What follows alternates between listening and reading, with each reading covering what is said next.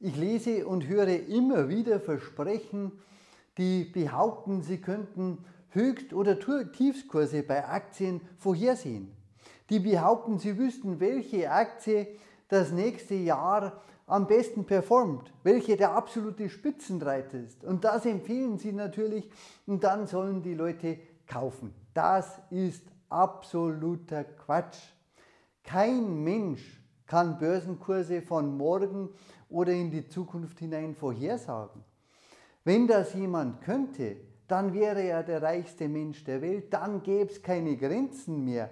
Dann könnte er sowohl mit steigenden als auch mit fallenden Aktienkursen Geld verdienen. Dann wäre er viel reicher als Warren Buffett und all die anderen. Keine Chance. Auch Warren Buffett sagt, Börsenkurse vorherzusehen, das geht nicht. Damit beschäftige ich mich überhaupt nicht. Das ist verlorene Zeit. Und dennoch gibt es immer wieder Finanzzeitschriften, YouTuber, Medien, die behaupten, sie hätten diese oder jene Strategie und könnten damit solche Höchst- und Tiefskurse vorhersehen. Das ist das gleiche wie mit Spielcasino. Es wird immer Leute geben, die behaupten, sie hätten eine Strategie, um die Spielbank zu knacken.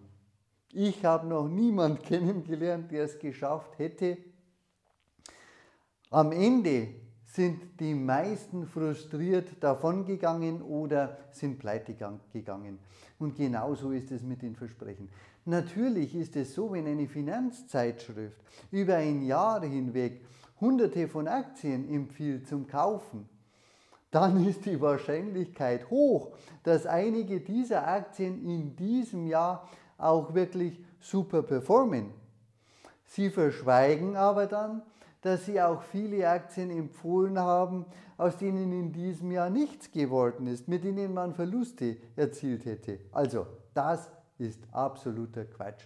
Und übrigens noch eins, auch unterschiedliche Strategien, also beispielsweise die, die Dividendenstrategie oder sowas ähnliches. Ich halte überhaupt nichts davon aus meiner Erfahrung.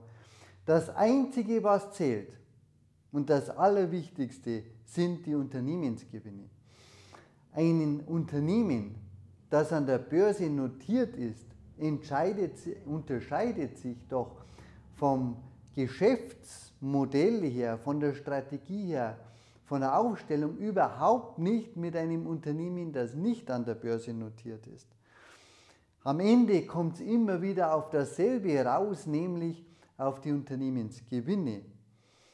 Und nur weil ein Unternehmen an der Börse notiert ist und da dieser Hype aufgebaut wird, weil viele Finanzdienstleister, Börsenbetreiber, ja Finanzzeitschriften, Medien davon leben und diesen Hype inszenieren und ständig neue Meldungen herausgeben, immer sensationelles, immer entweder Angst oder Gier schüren, um die Leute zum Kaufen oder Verkaufen anzuregen. Und da steckt ja letztlich dahinter, denn diese Geschäftsmodelle, die sich da gebildet haben, die funktionieren immer nur mit Käufen und Verkäufen. Also wird dieses angeheizt. Also immer neue ja, Meldungen, die zu diesem Kaufen und Verkaufen verführen sollen. Ich empfehle immer wieder in meinen Seminaren, geh weg von diesem Börsenhype. Schau dir Unternehmen als das an, was sie sind, nämlich Unternehmen, egal ob sie börsennotiert sind oder nicht. Und das Einzige sind die Unternehmensgewinne, die langfristig zählen.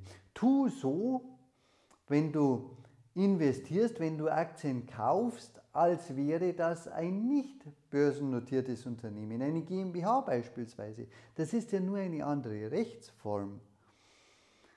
Ob ein Unternehmen gut oder schlecht ist, das hängt nie an der Rechtsform, das hängt am Geschäftsmodell, an der Strategie und an dem operativen Geschäft des Unternehmens, aber nicht an der Rechtsform und nicht, ob es börsennotiert ist oder nicht. Also tu so, wenn du in Aktien investieren möchtest, als wäre das Unternehmen nicht an der Börse notiert. Und überleg dir selbst, welchen Preis du bereit wärst zu bezahlen, der für dich Sinn macht, um deine Renditeziele zu erreichen. Genauso beim Immobilienkauf, wenn du ein Haus kaufst, da gibt es auch keine Hauskurse entsprechend dieser Aktienkurse und keine ständigen Empfehlungen und Meldungen darüber. Da musst du dir auch überlegen, wie viel du bereit bist für dieses Haus zu bezahlen.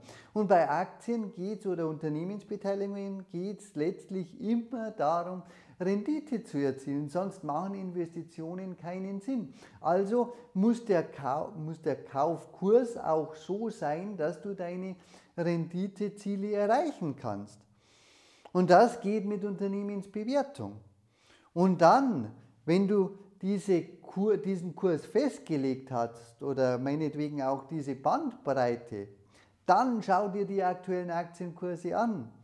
Und wenn die aktuellen Aktienkurse diesen Kaufkurs widerspiegeln, dann kaufe. Also wenn sie auf Höhe des Kaufkurses sind oder niedriger, dann kaufe und freue dich darüber. Und beobachte dann auch nicht ständig diese Aktienkursentwicklungen. Wenn es weiter runter geht, ärgere dich nicht. Du hast ja deinen Kaufkurs, den du erhofft hast zu erzielen, erzielt. Bei einer GmbH, wenn du verhandelst mit dem Verkäufer über den GmbH-Anteil, dann hast du im Anschluss auch keine Kurse mehr, über die du dich freuen oder ärgern könntest. Schau dir dann Jahr für Jahr die Unternehmensgewinne an und die Entwicklung des Unternehmens. Und dann kannst du entscheiden, ob du dabei bleibst oder ob du in ein anderes Unternehmen investierst. Aber geh weg von diesen Versprechungen und von diesen Börsenhype, mit denen dir letztlich nur das Geld aus der Tasche gezogen werden soll. Und am Ende werden da enorm viele Fehler von den Anlegern gemacht. Denn wenn man aus Gier oder Angst Entscheidungen trifft, dann ist das nie, sind das nie in Ruhe nach reiflicher Überlegung gefasste Entscheidungen, sondern aus diesen Emotionen heraus. Und da dann sind es meist im Nachhinein die falschen Entscheidungen gewesen und da wird viel Rendite und viel Geld verspielt. Also, es bleibt dabei, mein Unternehmen ist ein gutes oder schlechtes Unternehmen, unabhängig von der Rechtsform, unabhängig, ob es börsennotiert ist oder nicht. Betrachte es als solches, schau dir an, wie es aufgestellt ist, wie die Substanz des Unternehmens ist, wie die Verschuldung ist und all die wichtigen Zahlen und die bei der Unternehmensbewertung eine wichtige Rolle spielen. Und dann trifft deine eigenen Entscheidungen nicht aufgrund von aktuellen Aktienkursentwicklungen oder irgend solchen Dingen und lass dich davon auch nicht nervös machen. Bis zum nächsten Mal. Viel Erfolg!